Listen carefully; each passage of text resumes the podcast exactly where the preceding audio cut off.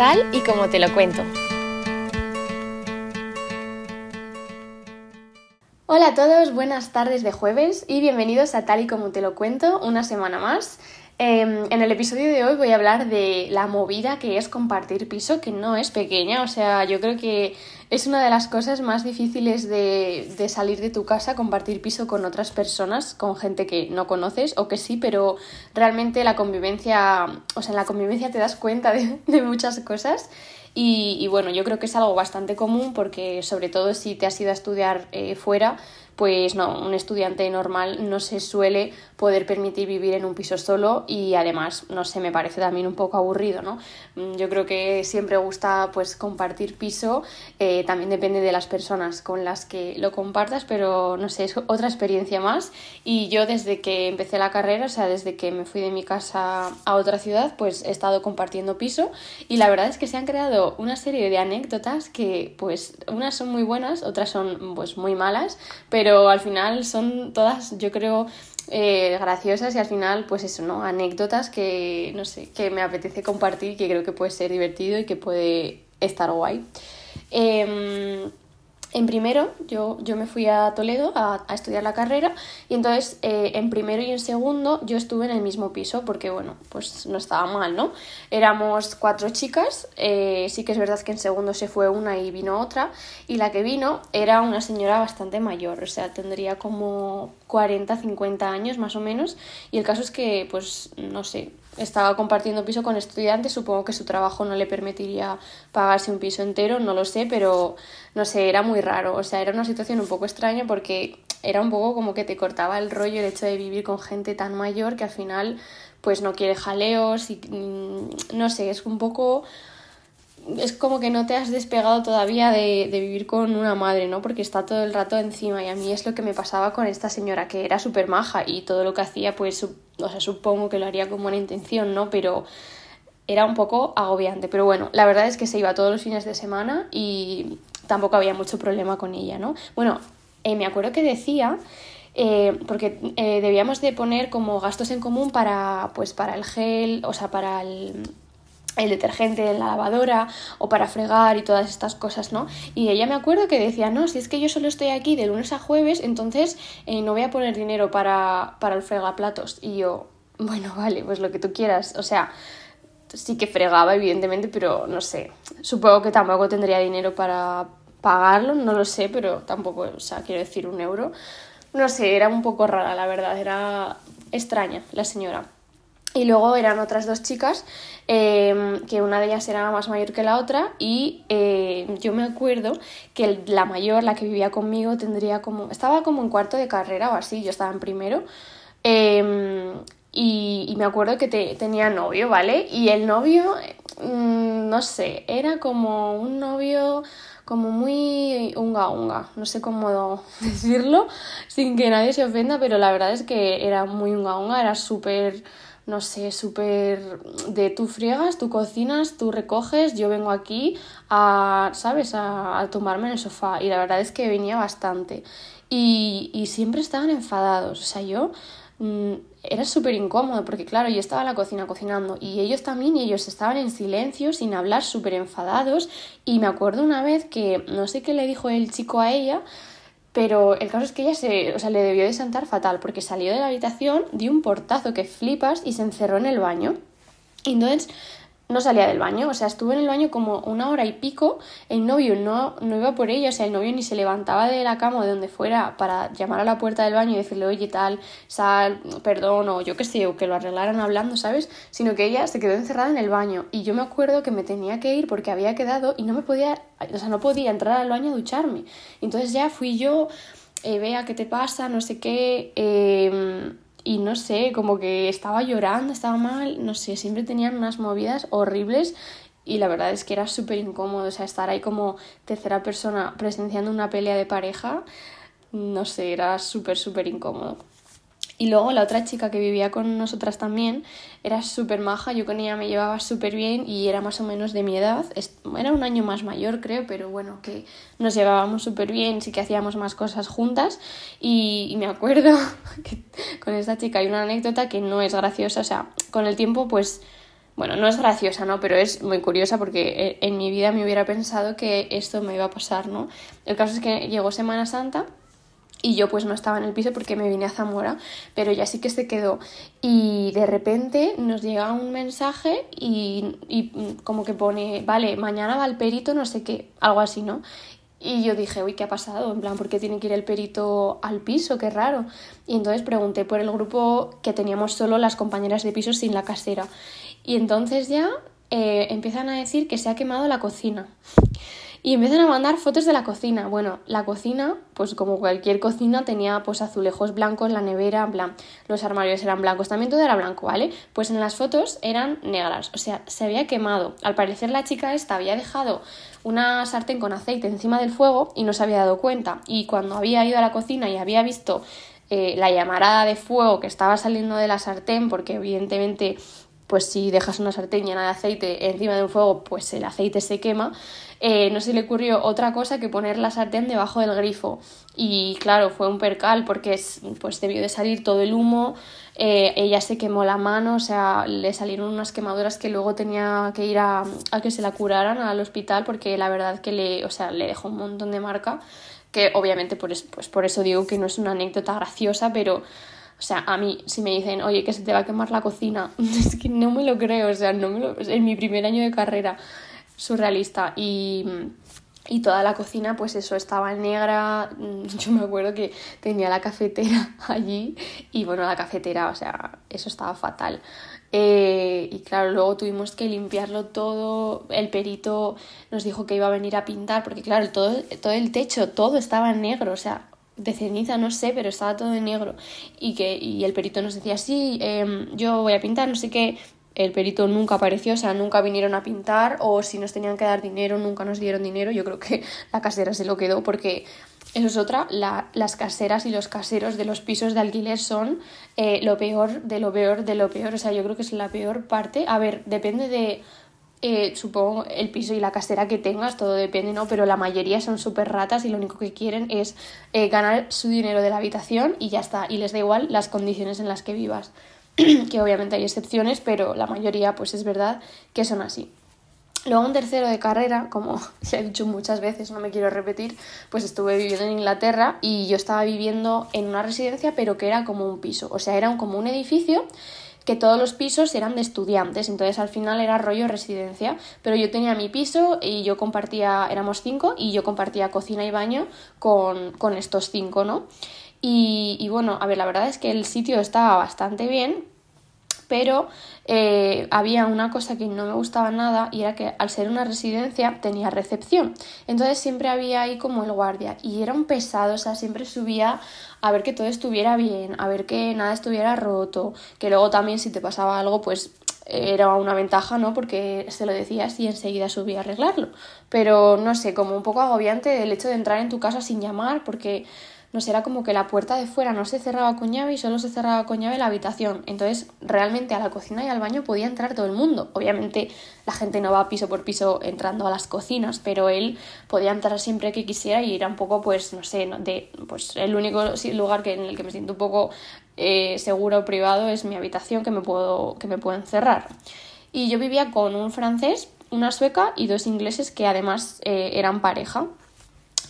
Bueno, eh, eso, o sea, ha sonado como el principio de un chiste y es lo que fue un chiste, o sea, es que vivir con esa gente fue surrealista. El francés, pues bueno, pues un francés, ¿no? Eh, súper perante, súper quisquilloso, le parecía mal todo, eh, para él todo estaba mal, siempre cocinabas mal, siempre dejabas algo tirado, siempre molestabas porque hacía ruido, o sea, siempre pegas a todo, o sea, súper quisquilloso, menos mal que solo estuvo durante un cuatri y en febrero creo se fue, menos mal, no en febrero, bueno, sí, da igual el primer cuatri. Luego la sueca, la verdad es que era súper maja, pero estaba súper ausente, o sea, yo nunca la veía por casa. Y luego me enteré de que se iba a dormir a las 6 de la tarde porque se levantaba a las 4 así para ir al gimnasio, bueno, eh, no sé, simplemente no existía, o sea, la sueca la vi creo que la, primera semana y ya. Y, y, luego vivía con los dos ingleses, que eran un chico y una chica, y pues lo que os digo, ¿no? Eran pareja, pero cada uno tenía su habitación eh, y eran súper guarros, o sea, era asqueroso. Eh, después de esto, bueno, claro, durante este año fue la cuarentena, ¿no? Y entonces durante la cuarentena, como el francés ya se había ido, vino mi amiga Alba a vivir a mi piso. Bueno, pues ella os puede corroborar que el o sea, el asco que daba la pila de fregar no es normal. Yo no sé, igual ahora me estoy metiendo en un jardín y mucha gente friega así, pero a mí me parece asqueroso. O sea, ellos lo que hacían era llenaban la pila de agua, metían todos los platos con restos de comida y con todo, es que les da igual, no tiraban nada a la basura. Si les habría sobrado un cacho de pan, ese cacho de pan iba a la pila con agua, no se iba a la basura. Entonces metían todos los platos, todo, todo al agua, lo dejaban ahí en remojo, le echaban agua, perdón, le echaban jabón a ese agua en la pila, hacían así, o sea, como que metían los platos en el agua y los sacaban y ya estaba fregado, o sea, ni frotar con una esponja, o sea, nada, era meterlo en el agua con jabón y sacarlo, o sea, asqueroso. Mm, luego eh, quitaban el agua y se quedaban todos los tropezones ahí, o sea, es que daba un asco horrible, fatal, fatal, fatal.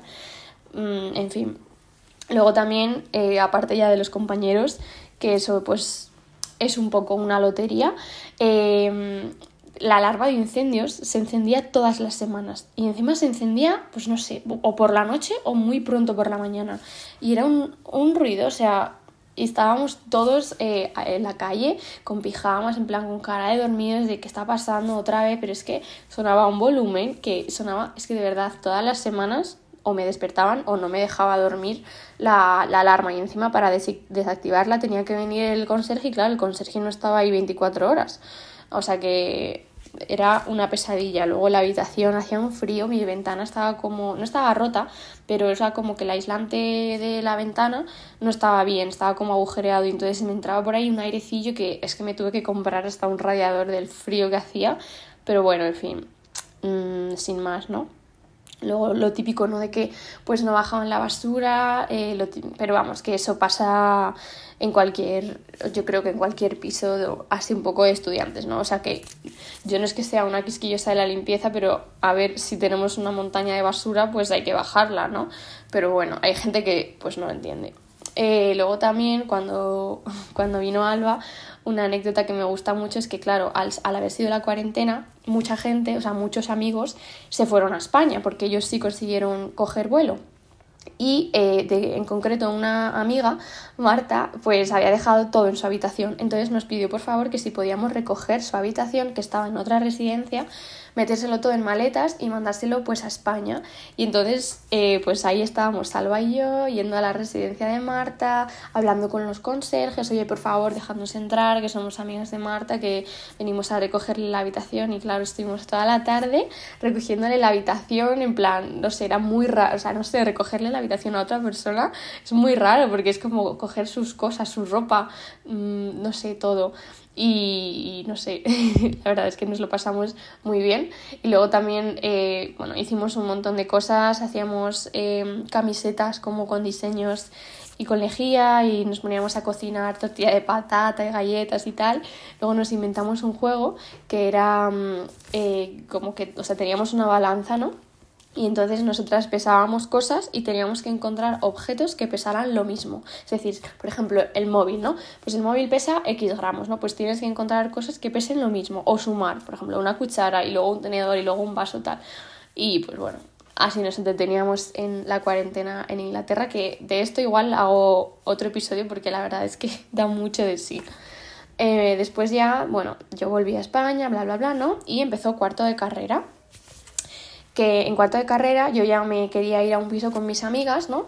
Y entonces, bueno, con mis amigas eh, Rosa y Enara, a las que invito plenamente a venir a este podcast a contar todas las anécdotas que nos han pasado eh, en cuarto de carrera el año pasado viviendo juntas, porque es que literalmente me da para tres episodios de todo lo que pasó. O sea, no os miento si os digo que sería el mejor episodio de de este podcast porque es que de verdad, o sea, era surrealista, pero surrealista a nivel, o sea, extremo. Así que desde aquí las invito a venir cuando quieran. Yo solo voy a contar dos anécdotas, dos cositas que no las involucran demasiado para que si vienen algún día pues podamos explayarnos. Y la primera es que, claro, tú para entrar a un piso primero tienes que buscar un piso, evidentemente, ¿no? Y claro, nosotras queríamos vivir juntas, entonces no podíamos buscar por habitaciones porque casi nunca sueles encontrar tres habitaciones en un mismo piso que estén vacías. Entonces nosotras buscábamos pisos enteros y fue súper difícil, o sea, por lo menos en Toledo no había casi pisos enteros y visitamos unos cuantos. Y uno de ellos que visitamos eh, estaba súper bien, eh, la zona estaba muy bien, el piso estaba muy bien, de precio tampoco era demasiado caro y estaba como renovado, o sea, estaba todo como súper bien decorado, no estaba genial.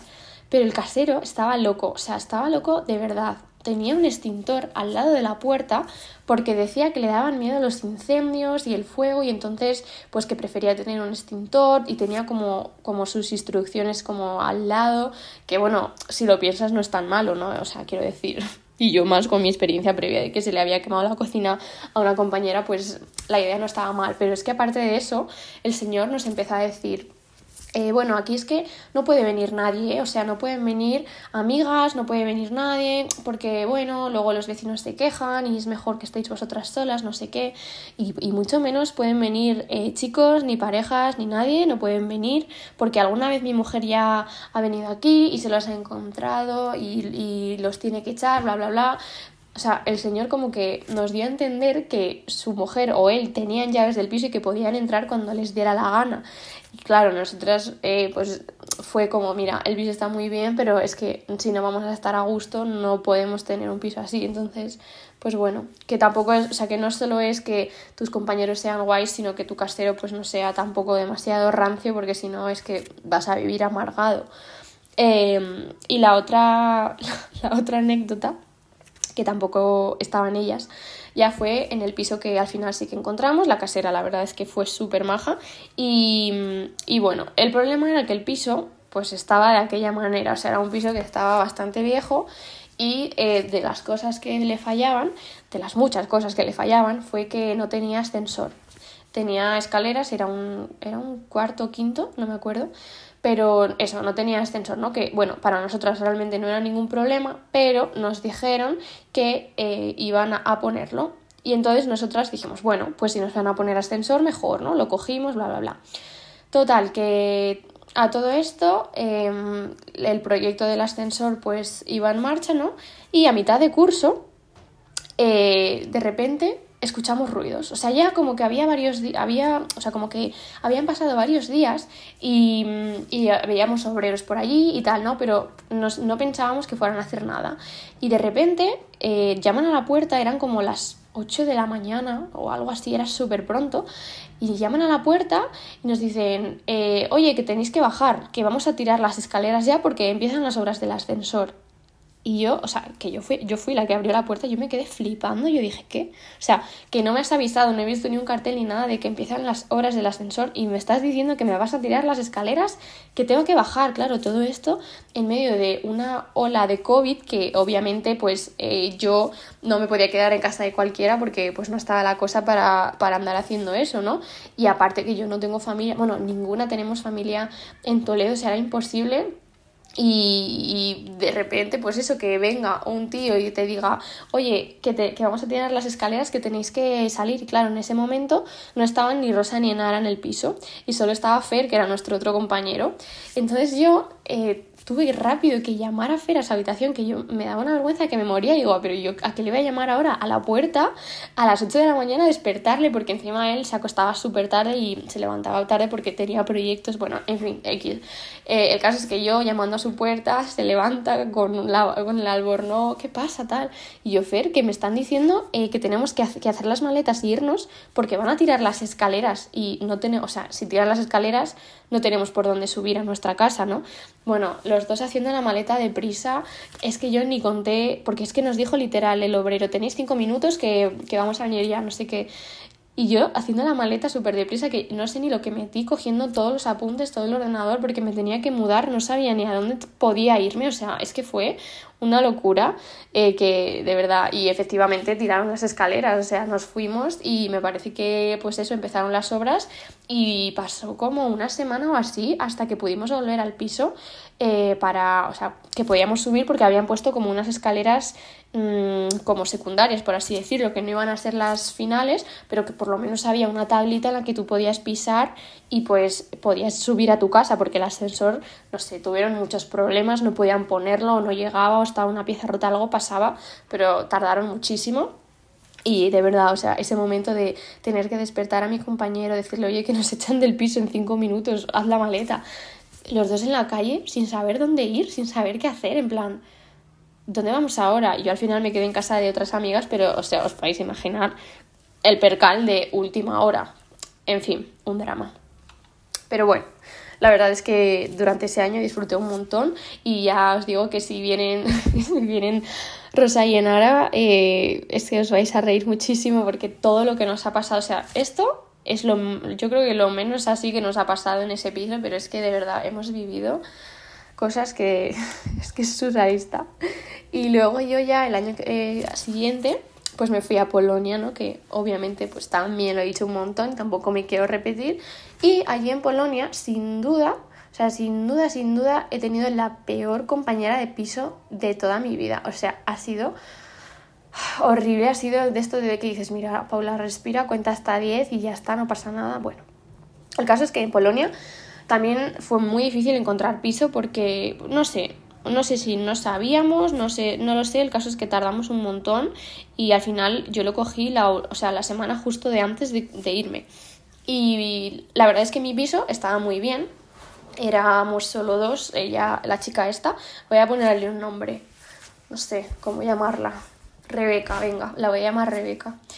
Bueno, se me va a olvidar el nombre de Rebeca. Da igual, el caso es que éramos solo dos, ¿no? Ella y yo, y el piso estaba súper bien, además eh, era súper bonito, chiquitito, y daba como a un bosque, no sé, era como. Estaba como al borde de un bosque, daba como, o sea, era como un cuento de hadas, el piso estaba genial.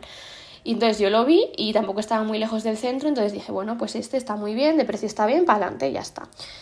Total, que llego allí y la tía, no sé, súper no antipática, pero como muy borde, como muy ruda. Y yo pensé, bueno, pues esto será que es polaca y ya está, tampoco hay que darle muchas vueltas, ¿no? Los polacos es que son así y punto.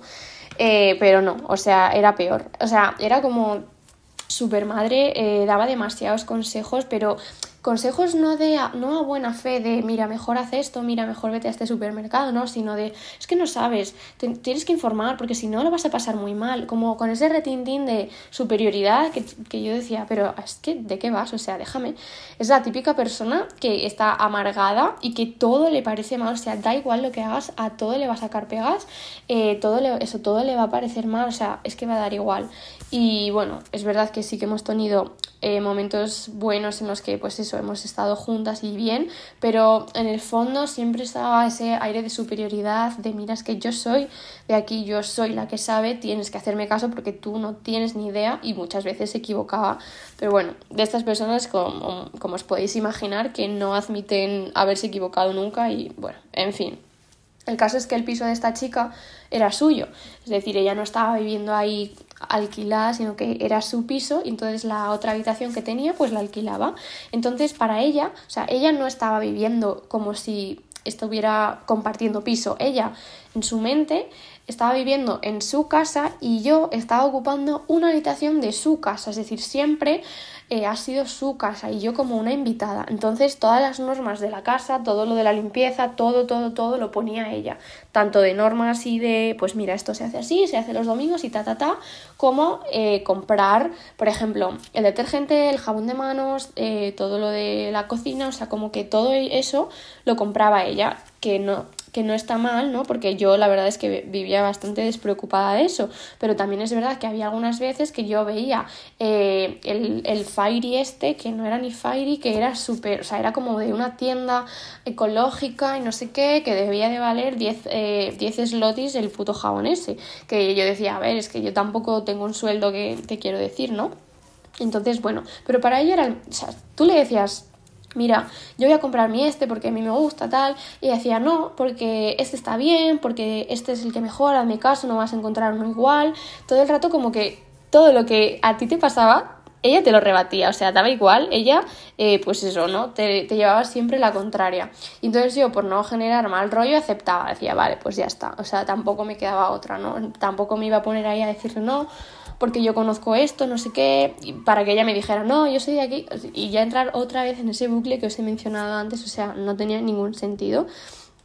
Eh, luego también, eh, siempre que, o sea, siempre estaba encima tuyo, ¿no? Y yo siempre que cocinaba, siempre me decía, Paula, pero esos alimentos se juntan. O sea, una vez estaba cocinando lentejas y estaba echándole chorizo.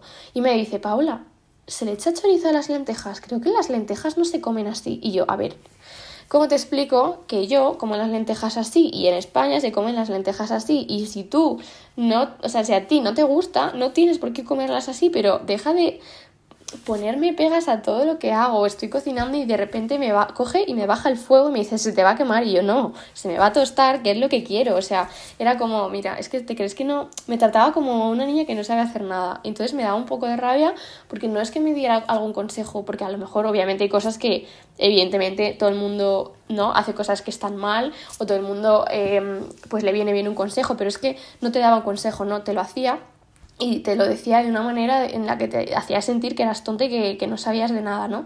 Entonces era súper frustrante, no sé, no, no sé, es que de verdad ese tipo de personas para convivir yo creo que es la peor que puede haber. Luego en invierno también, yo me fui en Navidad a España, ¿no? Y cuando volví me encontré con la ventana de mi habitación abierta. Y eso suponía dos cosas. Uno, que había entrado en mi habitación. O sea, se supone, no lo sé, si no sois amigas íntimas, si no hay como buena relación, ¿a qué tienes que entrar en mi habitación? Y mucho menos abrirme la ventana, o sea, con el frío que hace fuera en Polonia en invierno, que haría como menos 20 grados, una cosa así, ¿a qué tienes que entrar a mi habitación y abrirme la ventana, saber cuánto llevaba abierta y encima no cerrarla antes de que yo llegue. Cuando yo te he dicho a la hora que llego, pues ciérrame la ventana. Esa noche tuve que dormir con bufanda y no es broma, o sea, es que tuve que dormir con bufanda porque ya había estado mala muchas veces y es que no podía, o sea, no sabéis el frío que hacía en esa habitación. Luego, la ventana de la cocina también la abría en invierno todo el rato, o sea, las ventanas estaban siempre abiertas. Es que si ya te da frío abrir la ventana en España en invierno, imaginaos en Polonia. O sea, yo os digo que esta chica estaba mal de la cabeza o no sé. No sé, era un poco también muy anti, anti medicinas, todo natural. Entonces me decía, es que así, si abre se ventila y no sé qué. Y yo, vale, pero es que me muero de frío, me estoy poniendo mala porque cada vez que me levanto la ventana está abierta. O sea, es que de verdad, no sé, fatal, fatal, fatal. Algo parecido también pasó cuando vino mi amiga Ana a verme y es que nos fuimos eh, de casa, ¿no? Y habíamos dejado el radiador encendido para que cuando volviéramos pues estuviera calentita la habitación, porque es que, pues bueno, hacía frío, Ana que no estaba acostumbrada al frío, en fin, todo, ¿no? Que quería que la habitación estuviera calentita. Y entonces me escribe y me dice, Paula, te voy a apagar el radiador porque la, habitación eh, está que arde y toda la casa parece el infierno del calor que hace, así que te lo voy a apagar. Y yo, no, no me la apagues, bájamelo un poco si quieres, pero no me la pagues porque luego tarda en calentarse y joder, pues no me apetece pasar frío, ¿sabes? La tía, no, no, que no te preocupes, que esto en, media hora arranca porque es eléctrico y no sé qué. Y yo, a ver, o sea, te quiero decir, y que estoy media hora con el abrigo en la calle, es que de verdad eran cosas que, que no sé, que si tú no quieres que porque al final los gastos los pago yo, es decir, si yo gastaba más luz, pues la pagaba yo, es que no tenía ningún sentido. Si tú quieres mm, que tener la habitación eh, ventilada, pues abres tu ventana, pero no me abras mi ventana, no me apagues mi radiador, o sea, déjame estar calentita, calentita, que no es que estuviera en tirantes, que es que estaba con un pijama normal, pero es que de verdad que no os podéis imaginar el frío que hacía, o sea, fatal. Y luego, lo peor, lo peor, lo peor era el tema de invitar a la gente que ya os digo que yo pues poca gente podía invitar porque tampoco hice amigos, pero a la poca gente que conocí y la quería invitar era toda una odisea. O sea, la primera vez que invité a Alba, la invité a cenar y, y me acuerdo que yo le pregunté, oye, ¿puede venir a la cena? No sé qué. Y me dijo, sí, claro, tal y de repente cuando está al llegar me dice no es que tengo trabajo mmm, no sé si es buena idea que estéis aquí igual podéis ir a cenar fuera y yo nosotras ya habíamos comprado la cena y todo entonces al final tuvimos que cenar en mi habitación en, en la mesa de mi escritorio pero es que no sé, cosas así que dices, mira, o sea, vale, te lo paso porque no quiero generar mal rollo, pero que no vuelva a pasar, ¿no? Y efectivamente volví a pasar. Otra vez invité a dos amigas que queríamos hacer eh, crepes y tal para merendar, ¿no? Y el caso es que yo se lo digo, ¿no? Y entonces ella me responde como a las dos horas y me dice, no, no puede ser porque esta tarde viene mi madre y con todo lo del COVID no se quiere juntar eh, y entonces es inviable. Así que, bueno, venid, podéis venir después de que esté mi madre aquí. O sea, te quiero decir, la casa es de las dos. Porque yo lo veía de esa manera, yo lo veía en el sentido de estamos compartiendo piso, la casa es de las dos y las dos tenemos el mismo derecho en todas las cosas. Pues no, ella estaba siempre por encima, entonces su visita era prioritaria a la mía, es decir, vino a la madre y cuando la madre se fue vinieron mis amigas y al final en vez de merienda pues tuvo que ser cena porque pues ya era muy tarde.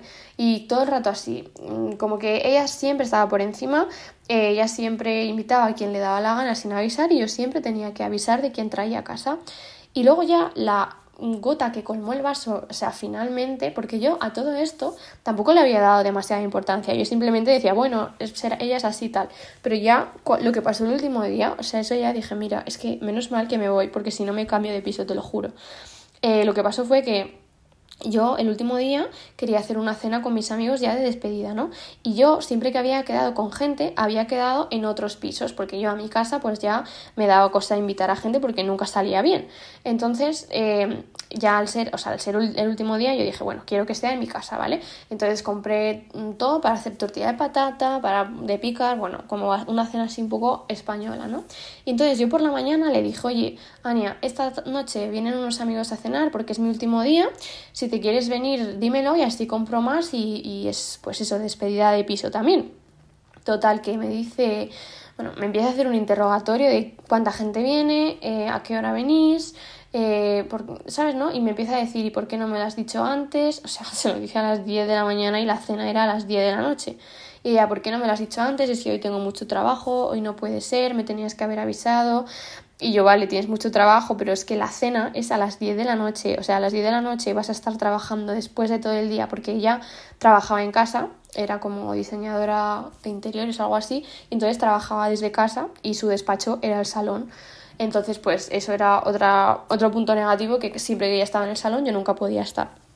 Y total, que le digo eso, que la cena es a las 10, que le da tiempo de sobra a trabajar y me dice, no, es que es súper irrespetuoso que no me avisaras, es que esto no se hace, esto me hace decir que no a la cena, no sé qué, y yo, bueno, pues, eh, pues entonces hacemos la cena en mi habitación si tanto trabajo tienes y ya está, no pasa nada. Eh, claro, yo aquí no pasa nada, eh, tus muertos, ¿sabes? Sí pasa, porque es mi casa, es el último día, hay salón, vas a estar trabajando a las 10 de la noche, que me haces meter a cinco personas en una habitación, es que de verdad, surrealista. Encima en mi último día, que me iba al día siguiente. O sea, es que es surrealista.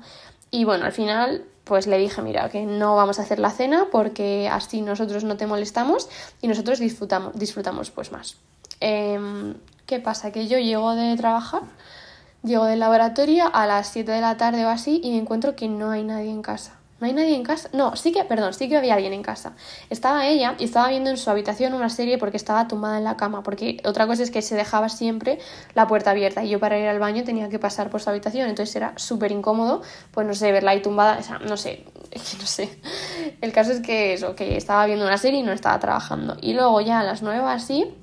Eh, yo ya me estaba vistiendo para irme y ella coge y se pira de casa. O sea, coge, se va y no vuelve.